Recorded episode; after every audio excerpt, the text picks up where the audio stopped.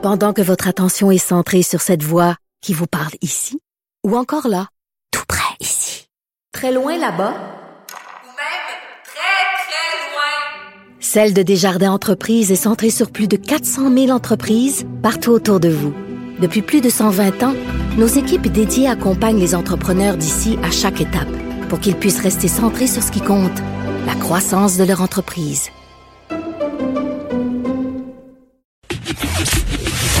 La chronique argent. Une vision des finances pas comme les autres.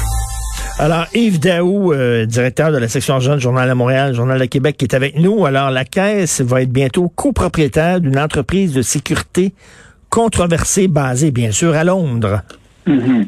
En fait, euh, le Québec là, est fou de la sécurité. Écoute, c'est un secteur euh, qui est comme devenu névralgique. Tu te rappelleras un moment, tu sais, on, voyait les compagnies de sécurité avec le camion de la Brinks qui amenaient de l'argent, mais comme de moins en moins de gens euh, font de l'argent en, transport d'argent, euh, l'idée, c'est que là, ils se concentrent sur des entreprises qui visent à la sécurité des chefs d'État, des grands euh, aussi dans des secteurs où que tu sais, comme il y, a, beaucoup de violence aux États-Unis, etc., où ce que c'est c'est c'est payant. Mm. Or, euh, juste à rappeler que la Caisse de dépôt, en 2019, avait investi 7 milliards dans une compagnie qui s'appelle Ally International, qui était basée aux États-Unis, pour une participation de 7 milliards. Et euh, ils sont devenus un actionnaire important. Alors, cette compagnie-là euh, s'apprête à, à, être copropriétaire, donc la Caisse va être copropriétaire d'une compagnie qui s'appelle G4S qui est la plus grosse compagnie de sécurité au monde. Hein. Ah oui. 500 000 salariés dans le monde. Euh, ça, c'est puis dont 9 000 au Canada. Le, problème avec euh, G4S, c'est que c'est une compagnie qui fait qui fait l'objet de beaucoup de dossiers controversés. Euh, déjà, il y a neuf enquêtes et poursuites actives qui, que le bureau d'enquête a, pu voir. Certaines sont très sérieuses, qui ont été déposées pour torture, présumé allégué euh, en Afrique du Sud. Un autre qui allait que G4S aurait fourni du soutien aux talibans en Afghanistan. Ah, ouais. Écoute, la, liste, euh, la liste augmente. Puis, écoute, il y a des infractions puis des problèmes dans, que G4S a, a fait face là, de fraude à l'égard du gouvernement britannique, des accros aux normes du travail. Écoute, la liste... Euh, Scandale des Jeux olympiques de Londres. Ils ont dû payer 8, 88 millions de livres au gouvernement britannique en raison de sa piètre préparation et d'un manque flagrant de personnel, euh, des accros aux normes du travail, etc., etc. Donc, c'est une... Euh, ils multiplient les scandales, là cette entreprise. Puis là, on, a posé la question à la caisse, qu'est-ce qui quand ils font leur due diligence, puis leur comité des risques qui évalue tout ça, là, puis là, la caisse a répondu, c'est un processus d'investissement rigoureux, puis euh, si on a des préoccupations, on va les régler entre nous-mêmes, parce que c'est des entreprises privées. Là.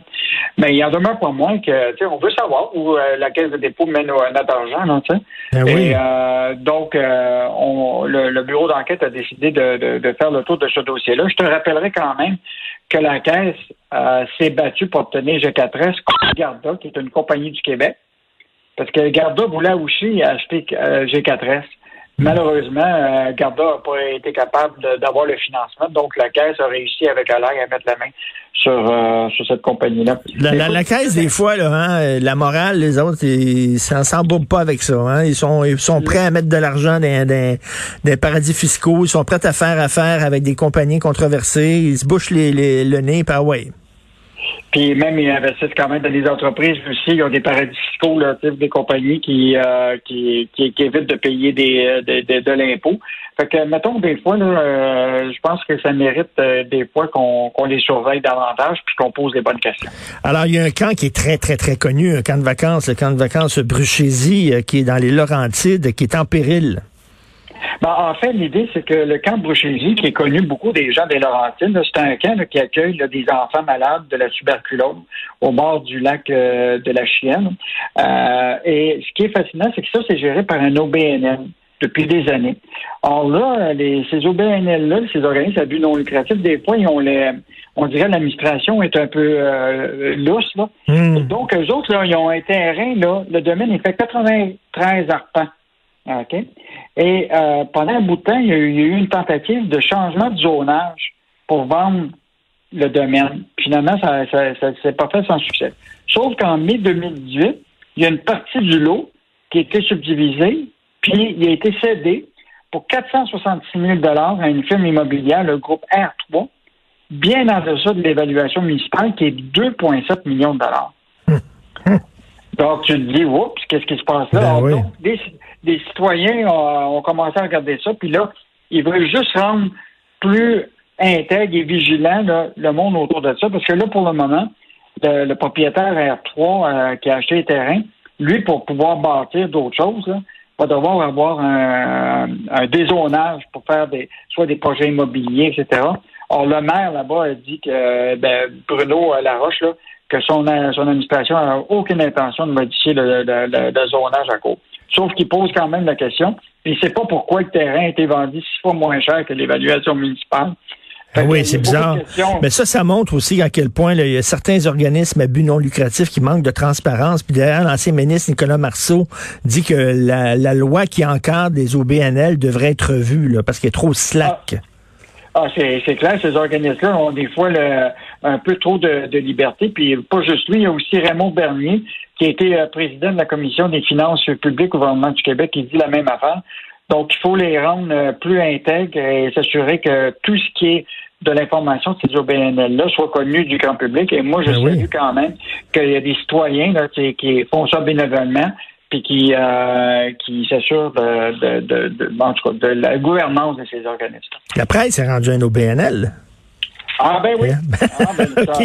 Et euh, Mais là, on va, on va les surveiller eux aussi parce que bientôt, on va connaître probablement euh, qui sont les donateurs à la presse. oh oh, ça, ça va être très intéressant de savoir ça. Et euh, est-ce qu'il va y avoir de la grève de la construction?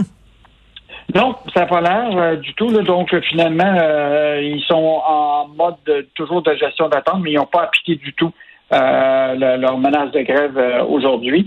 Euh, donc, euh, ça semble relativement tranquille, sauf que ça a l'air abordé dans le secteur de la transformation alimentaire. Écoute, Excel d'or, là, les employés sont en grève. Là. Eux autres, là, ils gèrent, ils produisent un million de poulets par semaine. là. Donc, et là, là, ils demandent une augmentation, les employés, là, du taux horaire de 40% sur trois ans. Hmm. Puis, je te rappellerai que la semaine passée, Olimel, là, qui est une usine, là, de, de, de- il y a une, il usine à Chaudière-Appalaches, Oui.